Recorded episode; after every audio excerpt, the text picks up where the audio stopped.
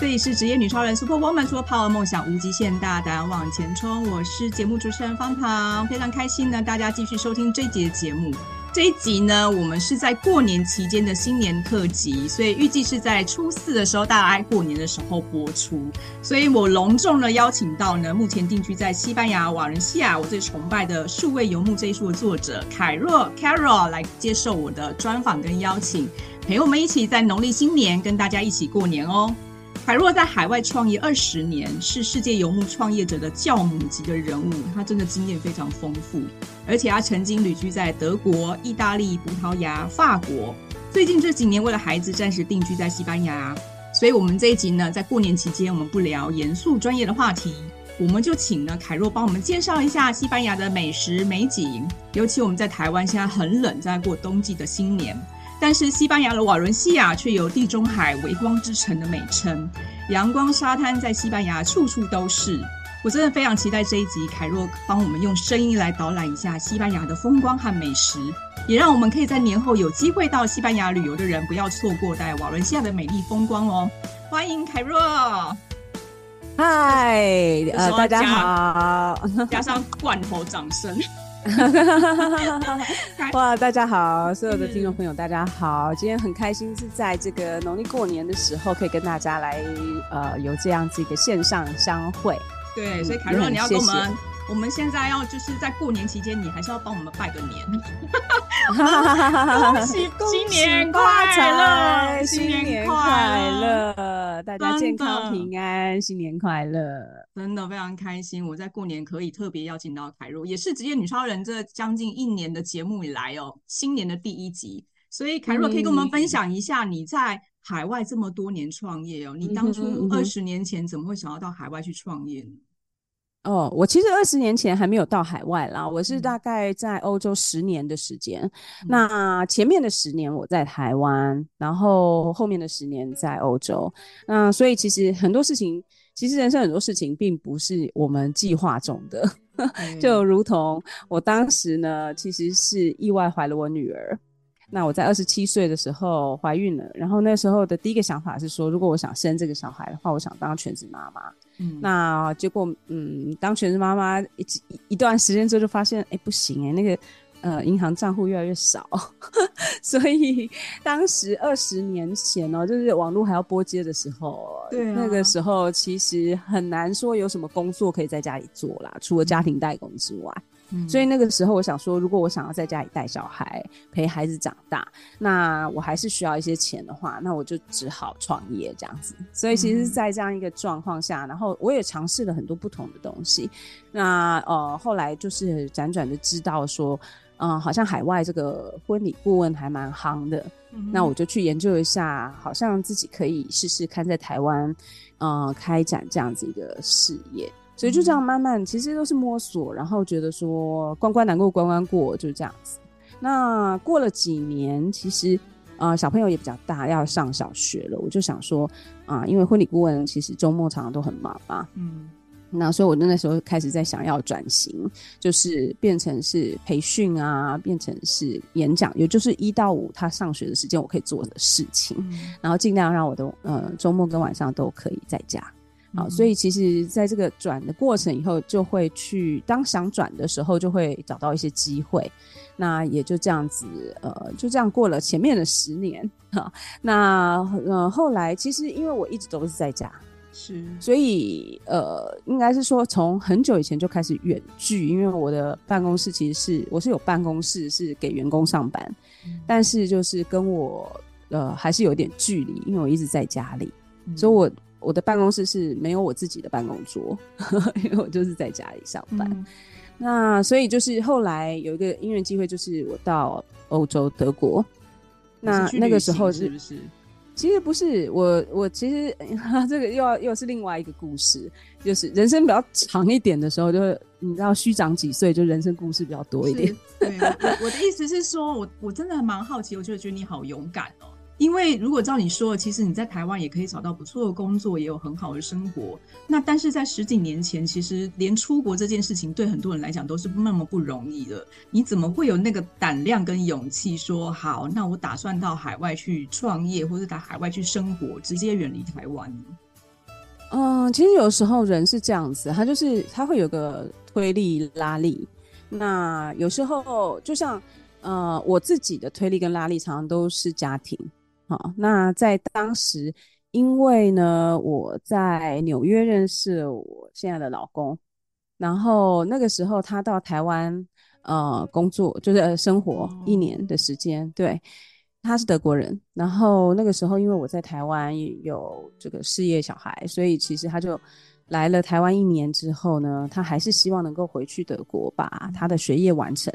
他没有很爱德国啦，但是他就是 需要把他的学业给完成这样子。那我们那时候想想说，既然我已经都远距在家里工作这么久了，那或许我就试试看，有点像是说想要看看自己，能不能呃。对，经营那么久的这种生活模式，是不是可以在海外也一样可以做？但你现在海外的旅游经验非常丰富嘛？你其实出国对你来讲很简单。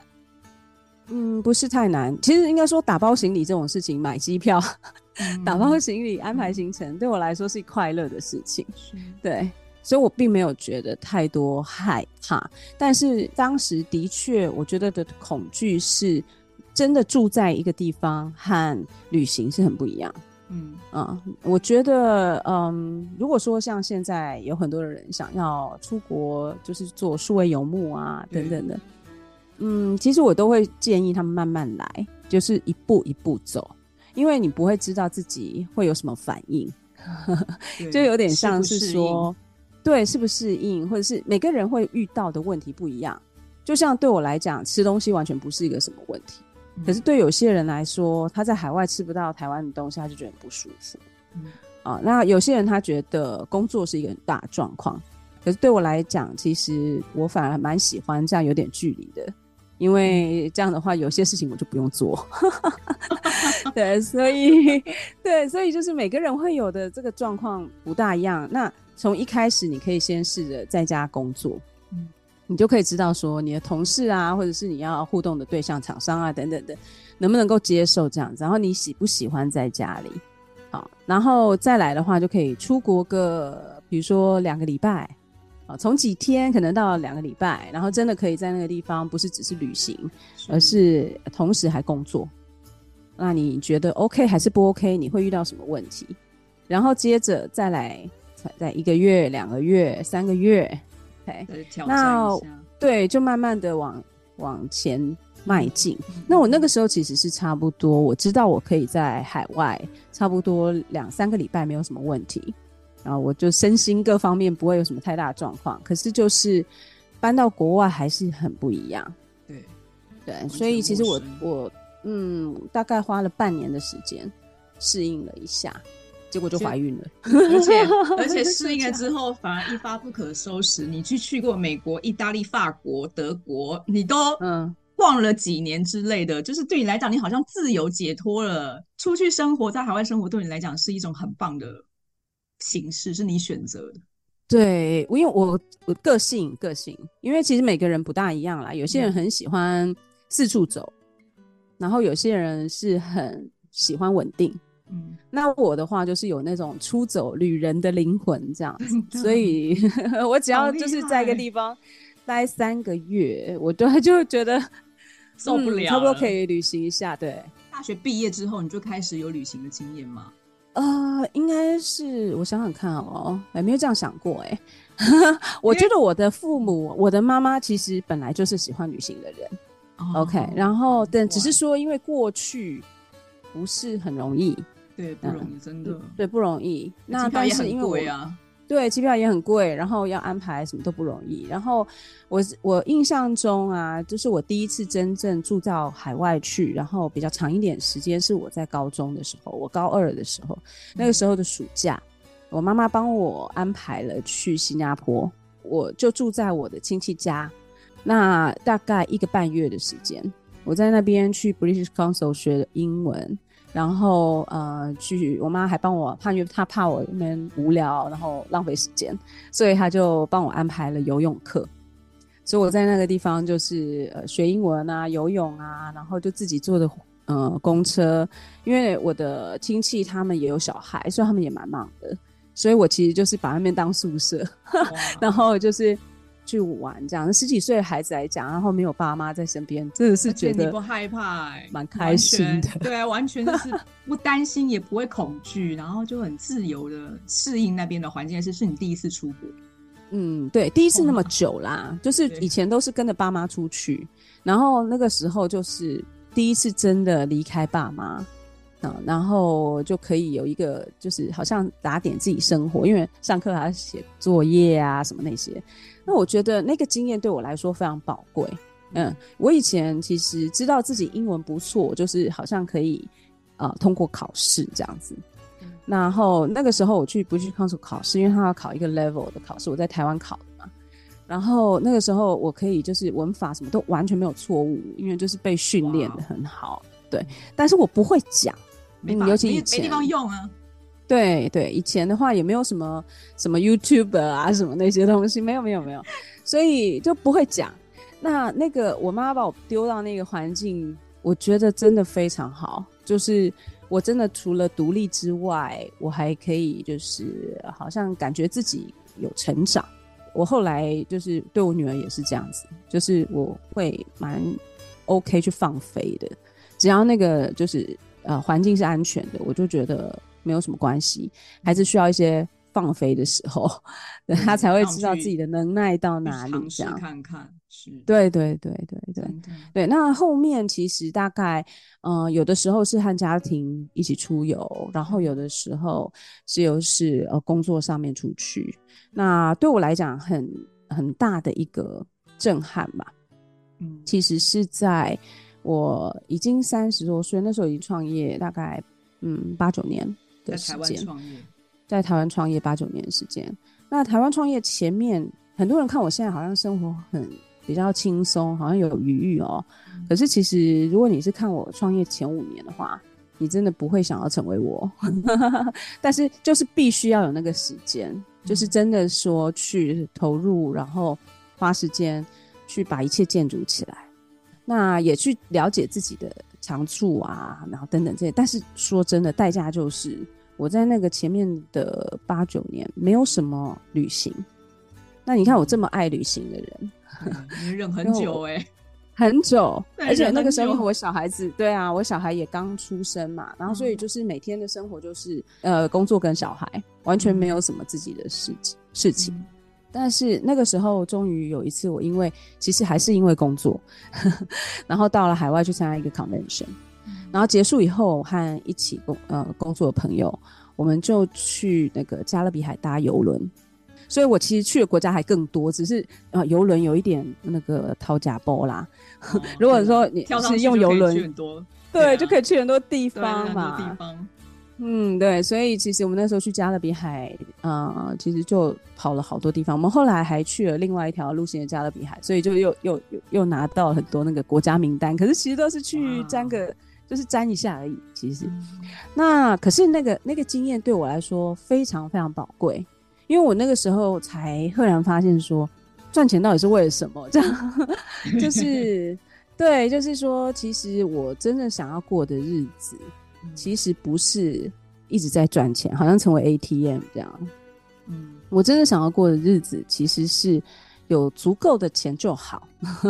那这个当然每个人定义不大一样，OK？而且账单会长大，但是也会好吗？对对对，钱越来越小。但是我真正希望是拥有时间，时间要做什么呢？就是去旅行，去看世界。所以那个时候我回来以后做了很多调整，那其实它某种程度也是一个前奏，就是为什么我会搬到欧洲来。嗯、那对，因为搬到欧洲有个好处，就是有很多我想去的地方都在欧洲。嗯，对，对，所以其实对，所以这十年，嗯，我们住在欧洲的时间，这十年我去了很多不同的地方。嗯，对对对。嗯，所以你可以跟我们简单的聊一下，那你最后为什么会决定想要搬来西班牙瓦伦西亚？因为我们真的很难想象，西班牙对我们来讲就是最有名的观光景点啊，就是圣家堂啊，然后斗牛节啊，然后这个马德里啊，我从来没有想象过哪个地方是瓦伦西亚，然后也是听了认识凯洛之后才知道说，哇，有瓦伦西亚这个地方，而且我听你的节目里头。呃有介绍说瓦伦西亚跟台湾很像，好像也可以吃饭，嗯嗯嗯、也有吃海鲜，又是阳光跟沙滩，所以我相信这应该是因为你对台湾也有很深的依恋，所以在海外也找了一个类似的地方想要定居在那里。嗯、可以跟我们分享一下你当初为什么是做这样的决定？呀，yeah, 其实呃，旅行到一个阶段以后，你就会自然的想一个事情，就是，呃，那为什么不都在旅行呢？就是那种住在一个你随时都感觉自己在旅行的一个地方。我在我们在德国住在汉堡，然后刚好我们选择的那个地方，其实我们就是喜欢那种 vibe，就是我们是选在一个那个叫教科文组织认可。呃，人类文化遗产的旁边，所以那边大家就知道叫那个旅客、观光客。所以我们每天我在带小孩去这个幼稚园的时候，呃，我都会看到非常多旅客。嗯、旅客就是看到什么都好美哦，看到什么都好想拍照啊，好想吃吃看啊。然后大家在旅行的时候心情都比较好一点。我那时候就就会常常在那个路上，然后我就停下来拍照。就跟旅旅客一样，嗯，把自己。那我常会觉得，对，其实这个是一个快乐生活的很重要的方法。对我来说，是我的生活里面，我就把那个地方当做我是一个旅客一样去呃探索。嗯，但是我又像一个在地人一样在那里生活。嗯，那对我来说，那样的几年里，我觉得非常开心。我们在那个地方住了差不多五年的时间。那我觉得就是每天，虽然说有时候天气很冷，会觉得很烦，嗯、因为我很讨厌，而且阴阴的。对，但是我还是很高高兴。我们那个时候，嗯，做了一个选择去住在那里。对，很多人会觉得很奇怪，因为通常你如果在德国，很多人就会想说他要去住 house，特别是台湾人，因为我们没有、嗯、没有那个空间有 house。我觉得我蛮幸运的，就是我的另一半是。跟我在这方面很同频，啊、呃，我们都喜欢交通方便的地方，特别是城市。然后我们都喜欢去探索一些新的活动啊、景点啊，去新的地方。嗯，所以那种 settle down 买个 house，然后就是住在那边 forever，这个 life 可能对很多人来说是很棒的，但是对我们来说，我们很很早就知道 that's not for us。所以其实要快乐很简单，就是你要知道你喜欢什么，然后呃努力去确定你是在活在那个方向里面。嗯、那所以我我觉得在那个时候，我们虽然是蛮高兴的，但是就是天气不好。对，我对德国印象也是都是灰灰的感觉，因为我每次去欧洲都是冬天，嗯、冬天其实欧洲很冷。啊、是哦，我真的还没有去过南欧，所以一听到你说西班牙是阳光普照的地方，就觉得好兴奋哦。啊、所以你可以跟我们分享你怎么会到瓦伦西亚定居呢？汉堡很漂亮，可是汉堡只有半年的时间，对我来说不是冬天。我对我来讲，我的体感温度值就是只要是低于二十度，我就觉得很冷。那这个跟我是台湾人也很有关系。OK，我喜欢温暖的环境，我喜欢有点潮湿的环境，我很不喜欢干。然后我喜欢海边呀，我是海岛的孩子。然后我喜欢阳光，我想大部分人都是。那所以其实我那个时候就常常，尤其是住到第三个冬天以后，我就常常告诉我自己说，这个地方好是好，但它不适合我。那我喜欢一个可以走路的城市，就是我我们都很喜欢走路，喜欢散步。嗯，散步不是 hiking，就是散步。所以这个东地方不能太无聊，因为我不想要只有看到花。我想要看到小店，我想要看到咖啡厅，旁边都是田而已。no，那个我没有办法。你喜欢在城市里头散步，是不是？城城市里头，城市里头，我喜欢看到人，嗯、但是要能够很方便散步。像台湾的话就比较辛苦。呃，我就是就是开始会脑中去建筑一个我喜欢的城市的模样。然后呢，那个时候我们本来想说。嗯，那就往南找。我们想说好西班牙，但是一开始因为我也不知道瓦伦西亚这个地方，嗯、我那时候就是想那巴塞隆纳好了，它靠海嘛，嗯、然后天气也不错嘛，哈。对。可是当我们做更多功课的时候，那时候都已经做了好几次的功课，所以花了很多钱。嗯，然后那个时候就发现一件事情，就是这个城市太城市了，太大了。我们想要居住的地方，通常是会对孩子很方便的，就是他学校附近。可是，在那个到我们要要去的海边，如果是上班时刻要一个小时，然后塞车，我们很讨厌会塞车的城市。那台北不行，不行，不行。台北、台湾很多城市都不行。对，对我们来讲啦，对有些人很不介意啦，但是对我们来说，就是我们只要看到塞车，就想到就是空气污染啊，然后就觉得不是很能放松。那所以那个时候就本来要放弃了，后来我老公说，就刚好他看到他一个朋友到瓦伦西亚，在 Instagram 上面拍了几张很 amazing 的照片。他说：“那不然我们去马来西亚看看好了。”那是我们第一次到马来西亚，然后那个时候其实已经差不多该决定是不是要搬家了。我们其实还是很犹豫，因为其实在德国生活也蛮好的。结果我到了马来西亚之后，看到那片海，看到那片地中海，然后看到那个美丽的旧城，然后看到大家就是你可以骑脚踏车，可以走路，可以野餐。我们看到那个环境，我们就觉得那就跟我们脑袋里面的画面几乎是 match 一模一样的。那所以我们那个时候就在海边，我们两个就决定说好，我们搬来，就这样。你都没有比较过吗？希腊也很美啊。呃，我们有考虑，对，因为我们还有小朋友，所以我们也必须要考虑很多东西。嗯，我们其实做了非常多功课啦。呃，最不 care 的部分大概就是，比如说很多人很 care 的什么海外资产啊，或者是税金这个部分，我们那个是我们最后一个考量的。第一个，我觉得考量当然就是这个环境是适合我们家的，我们喜欢的。然后第二个考量的就是小孩的教育，然后再来的话就是我们在那个地方也是要有发展的嘛，啊、有前景的、有发展的城市。那瓦伦西亚人口大概一百万人，所以刚刚好。然后它其实一直是在成长。其实我在来瓦伦西亚之前，呃，在那个脸书我就自己开了一个社团，因为我想做功课。可是我发现有一些，嗯、呃，就是那些社团大部分都是给单身的人，没有给家庭的，所以我就开了一个。我都还没到瓦伦西亚，我就开了一个瓦伦西亚家庭的资讯交流的社团。呃，四四年多前当然是 zero，现在已经是啊、uh, one of the biggest group Facebook group in Valencia，呀、yeah，然后我们呃已经看到每天都有好多人要从美国来，从英国来，从各个地方来，所以你可以知道它是一个 S 爸很喜欢的城市，就是所谓的这些外籍人士很喜欢的城市。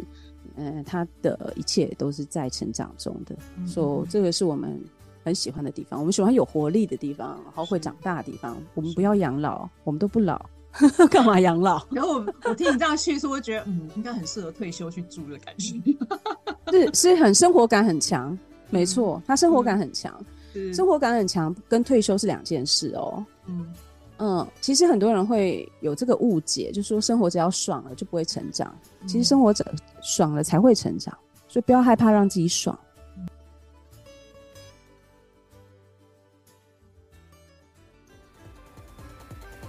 在这里，我有一个计划要分享给大家。如果你是一位专业的职场女性，无论你是医生、护士、律师、瑜伽老师、中医师，甚至是女性创业者。只要你有一技之长和专业能力，就能在网络上发挥你的个人品牌影响力。但要如何让人在网络上可以搜寻到你呢？如果你的名字连在 Google 上都找不到，那你要如何让更多人知道你是谁？你有什么专业能力呢？想知道怎么做吗？立即跟我预约一对一的免费咨询服务，我会帮你解答所有的问题哦。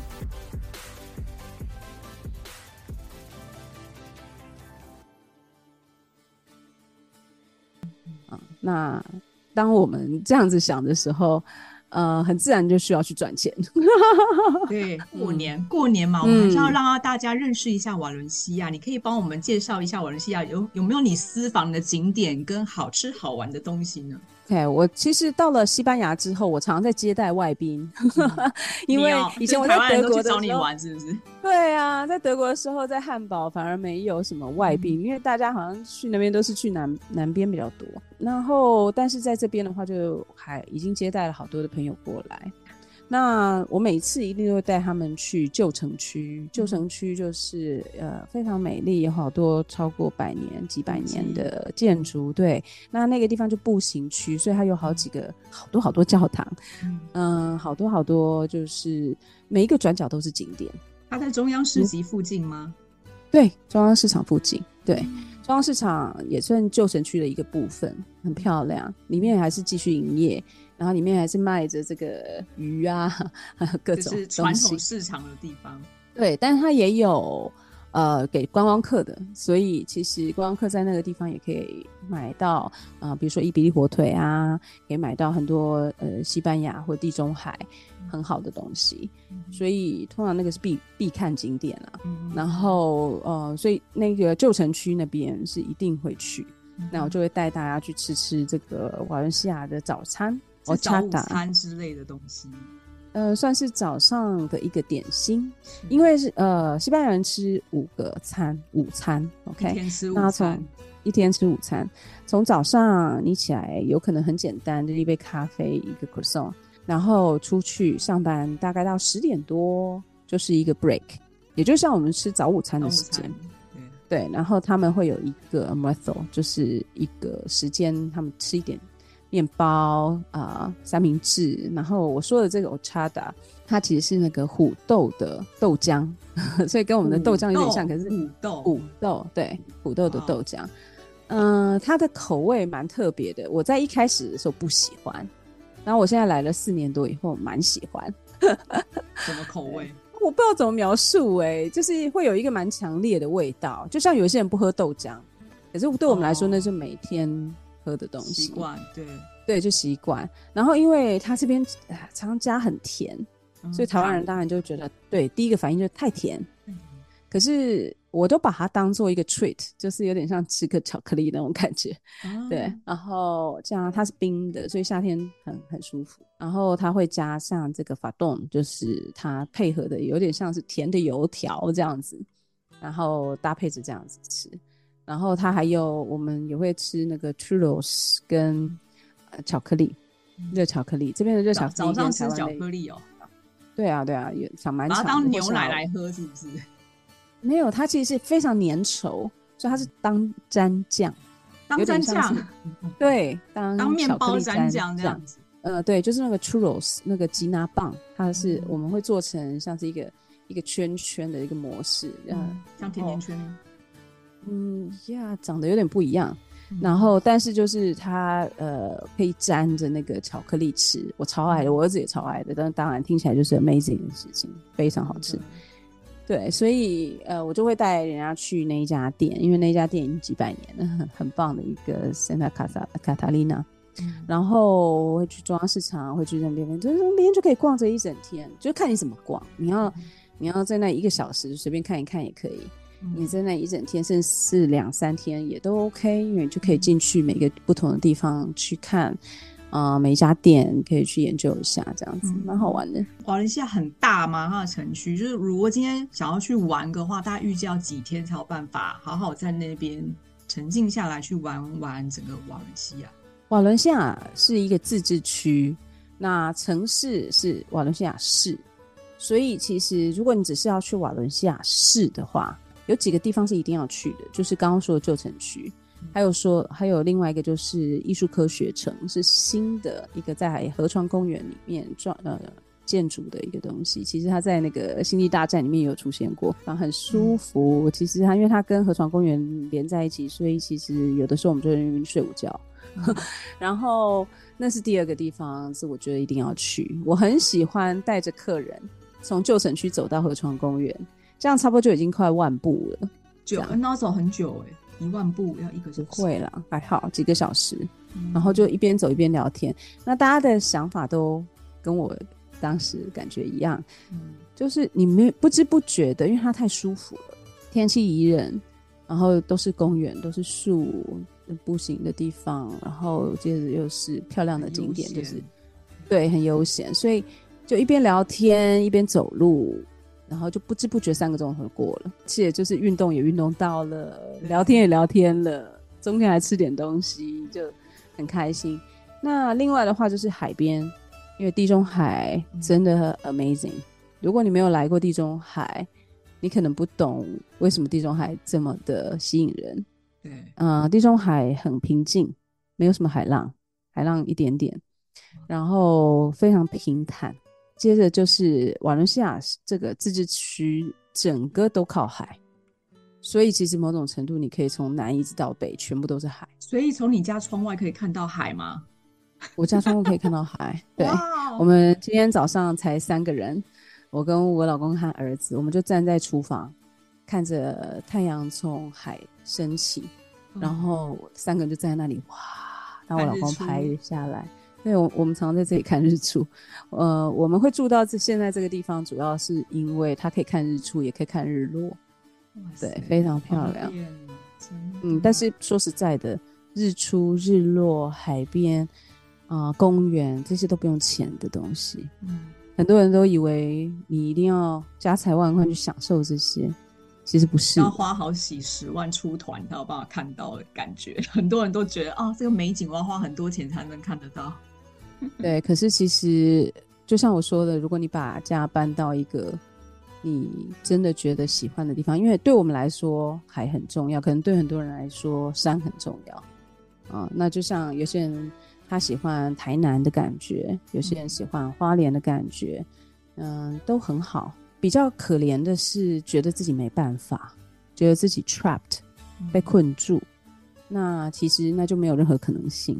如果说你你真的是想在新的一年里头想要有一些新的发展，那就勇敢去做梦。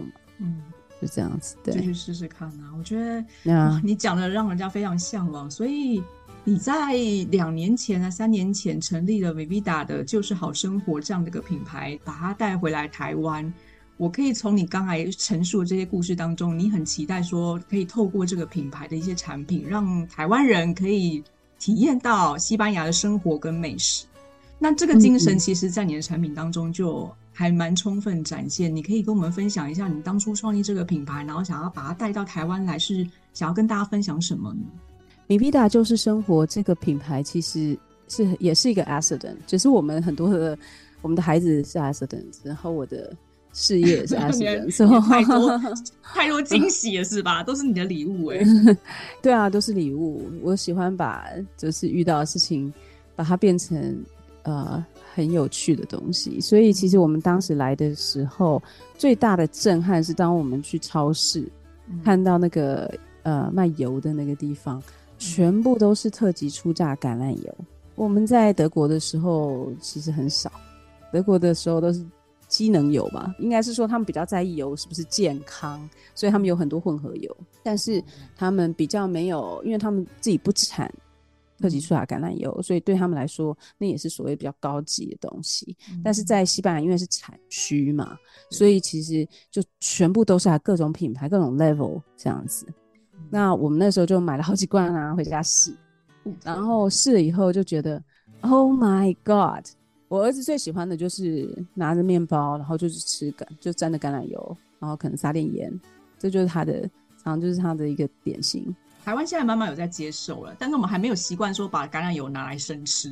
那就试试看喽，因为没有办法，味道没办法透过 podcast 告诉大家。对对对对对，嗯，其实我们那时候一开始是从橄榄油开始，然后我们很呃进来了第一个站板，那时候还很紧张，因为从来没有做过这些事情。然后透过，而且是透过电商来做，那刚刚好在那个时候就遇上了疫情，就疫情就对我们第一个站板到台湾的时候。刚好西班牙 lockdown，所以我们就都封城，而且是 hard lockdown，就是都不可以出门的那一种。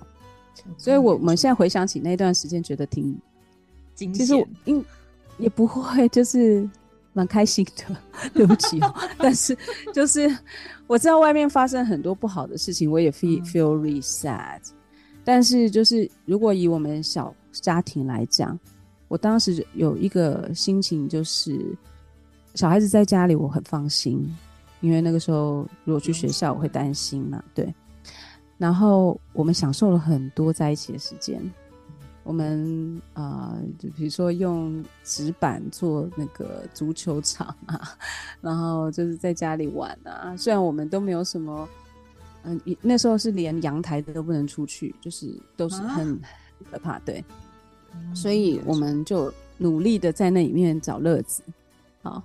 那我现在其实还蛮怀念那个时候，就是让二十四小时，还有我青春期的女儿，还有我小儿子在一起的时间。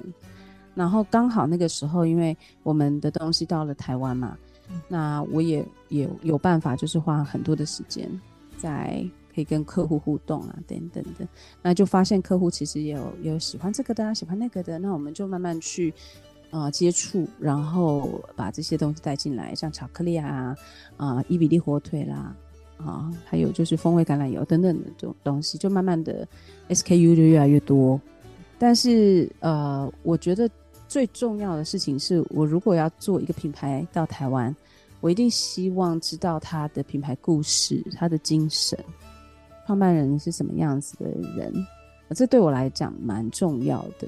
可能很多的食品进口商会去算毛利率比较重要，但我就浪漫一点。重要，你比较浪漫，真的。我比较浪漫，那当然浪漫有代价，就是有的时候你会觉得，哎呦，哎，对啊，自己花了这么多的这个精神跟钱呐，哈，然后像我们的包装，从一开始的时候我就是要求无塑，没有没有塑胶的，不用塑胶做任何的包装，然后所以就是整个。对我们来讲，除非说这个东西是原来厂商就有包装，否则的话，我们其实全部呃自己处理的包装，连连那个封箱的胶带，全部都是纸的纸胶带，环保。嗯，对，我就是希望说，而且我们刻意把那个盒子的品材质弄得非常厚，除了它当然有保护作用之外，嗯、你可以重复使用，嗯，你可以拿来。装你的宝贝，对，然后你可以重复再去包装，以后再寄出去，可以用个好几次都不会坏掉。嗯、那但是这个东西就是等同于呃成本嘛，成本非常高，对，成本就很高。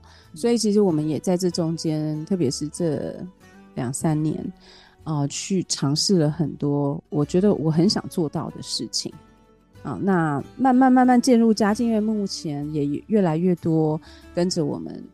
啊，支持我们的粉丝朋友们，嗯、那他们呢，就是不管怎么样，都会支持我们的环保，啊，都会支持我们对这些呃品牌的这些故事的要求，所以就是我觉得自己很幸运啦。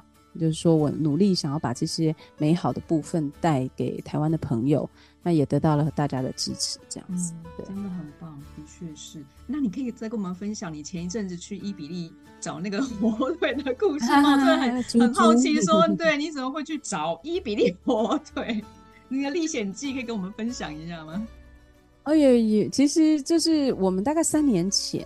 那时候就觉得说，我们既然是做西班牙食品进口，就一定要做伊比利火腿，因为这个是国宝了。嗯、OK，西班牙国宝。但是，嗯、对，但是我们只知道怎么吃，嗯、我们对于后面它是怎么出来的，的完全没有概念。是，对。然后后来很幸运的，我们喜欢的这个品牌 Classico，它呢的那个国际推广人是台湾女生啊啊，对。是台湾女生幼鱼，她也写了一本书，叫做《火腿的一切》。对，嗯、然后那个时候我认识了幼鱼之后，我就觉得我们俩就相谈甚欢。她也很高兴，是终于台湾啊、呃、有人想要去讲这个产品的故事，去推广它。嗯，嗯对，所以在那个时候，呃，我真的是每天都在问她很多，呃。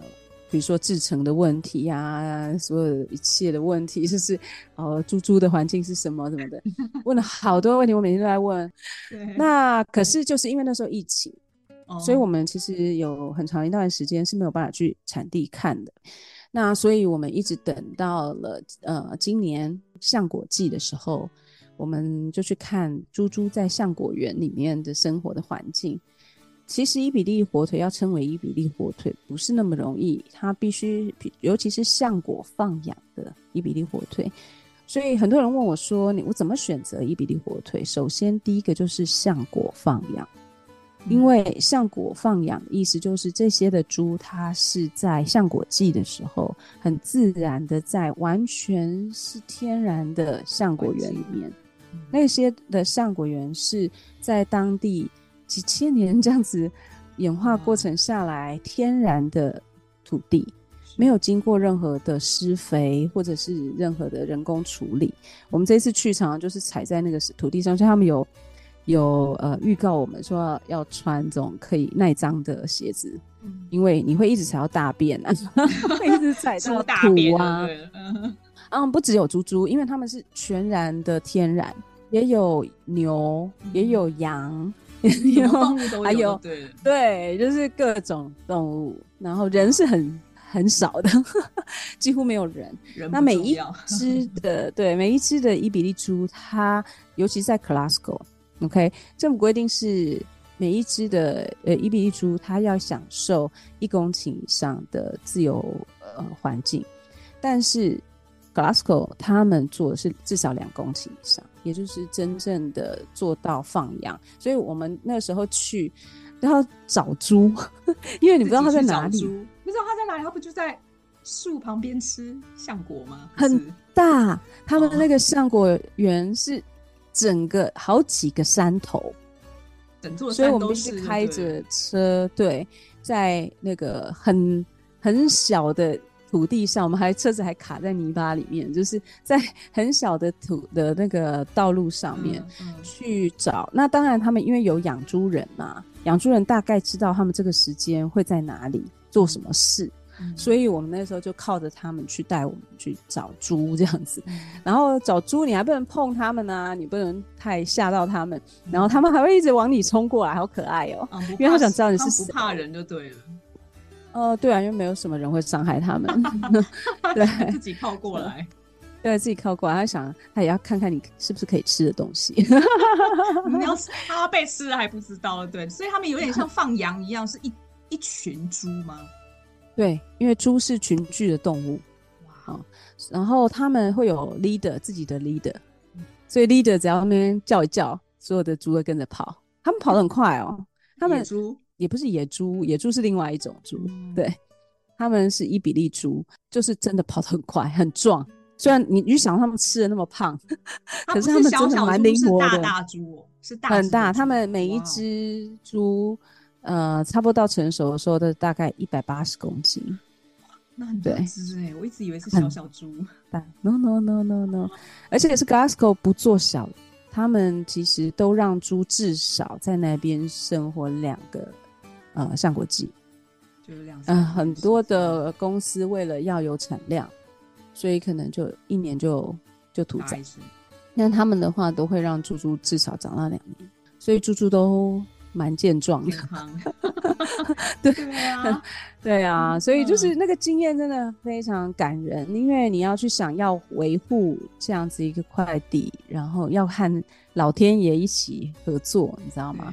是真的不容易啊。然后要破坏一个土地很容易，要保存这一些的土地不被人为的去，比如说没有工厂啊，没有道路，甚至。没有没有柏油路，没有呃，所有这些东西都是维护它最原始的模样，其实是最难的。真的很有意思哦，就是我们跑到西南方一个整个西班牙最大的橡果园的一个区域。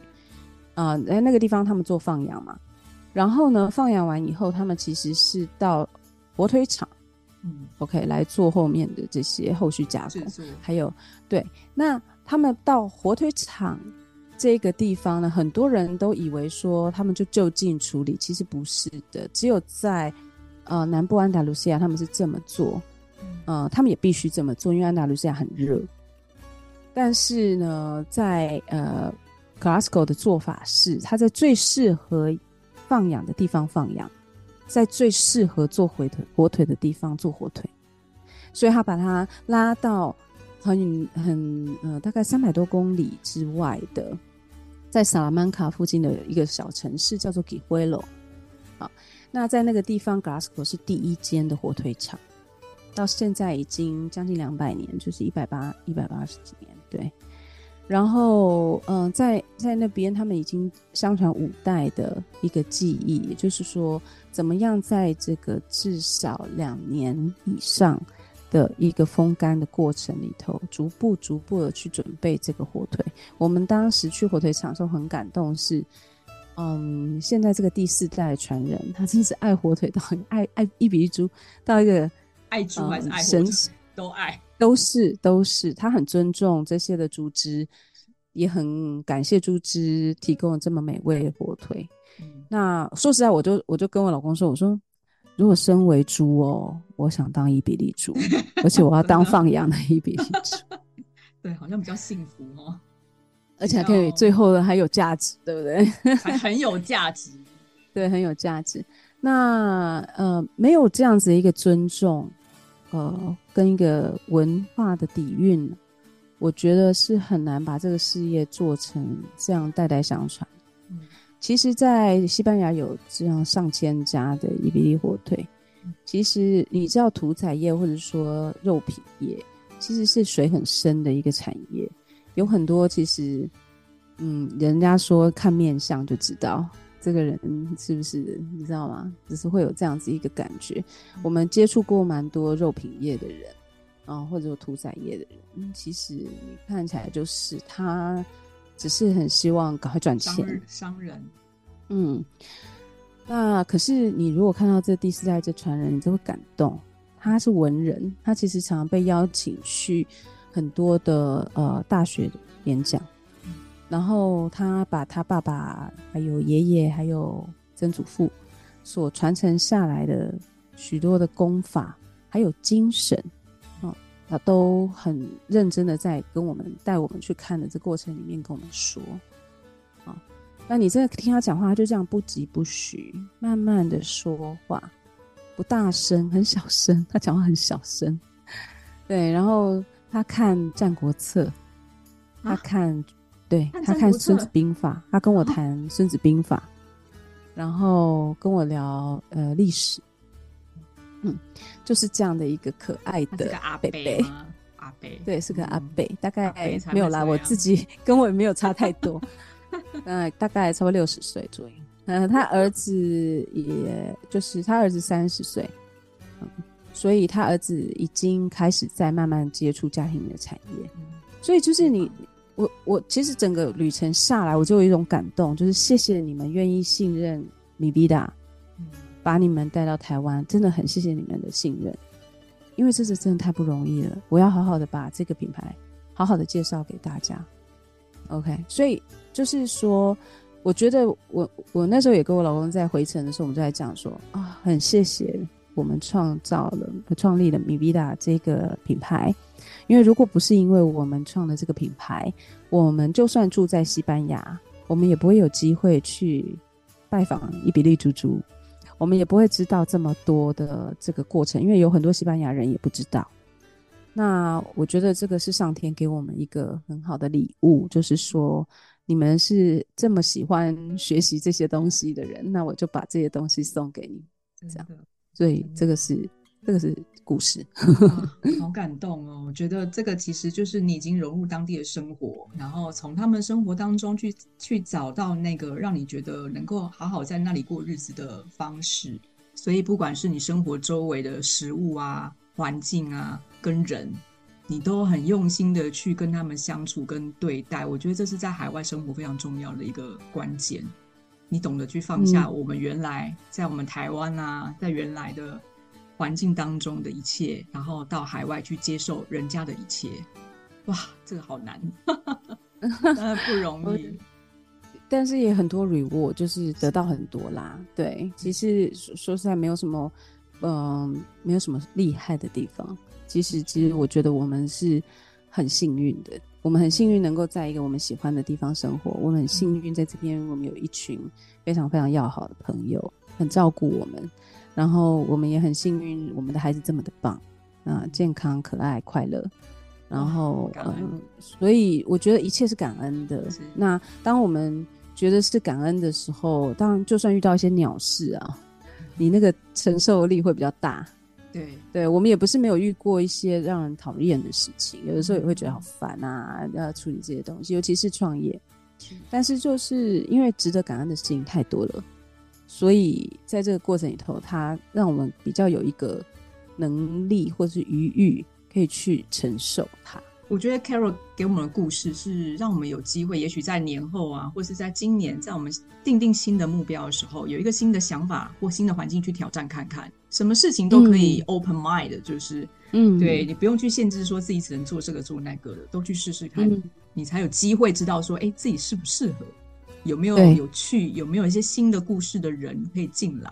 很棒，谢谢凯若，谢谢凯若。那凯若最后可不可以请你跟我们分享一下？那今年你有没有什么样新的一些计划，或者说你在台湾有没有新的一些活动可以跟我们分享？哦，好多耶！你要常回来哦。啊，也很难，但是就是呃，今年还有蛮多有趣的事情要做。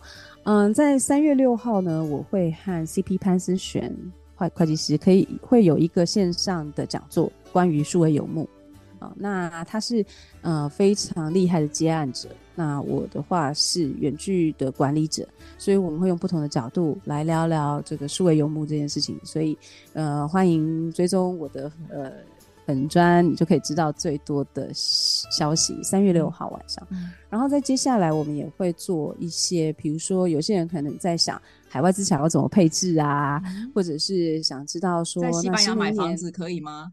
啊，也可以啊，呃，也也不只有西班牙，也就很多很多不同的地方。然后还有就是新的一年，如果要创业、成立公司，要什么要注意的个人品牌等等的，我们的计划是可以一到两个月都有一个讲座，可以帮忙大家可以做到这部分。那我自己的话会持续的做这个蓝月计划个人咨询的部分。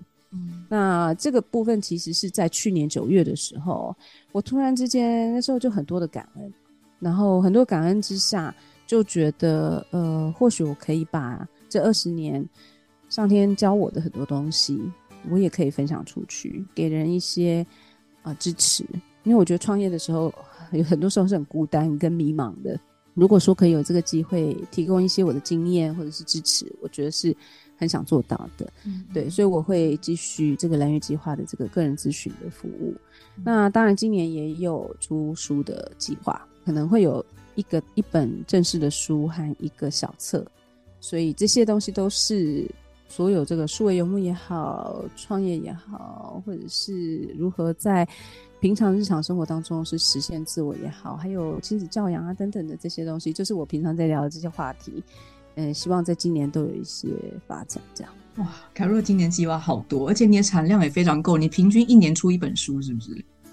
差不多哎、欸，出了四本了耶，没有，我们现在第七本了，第七本，第七本了，哇！所以出书也是你的来源我。我很感恩，因为我每一本书其实都是邀请，也就是说不是我自己提案的，所以我是很感恩说出版社们。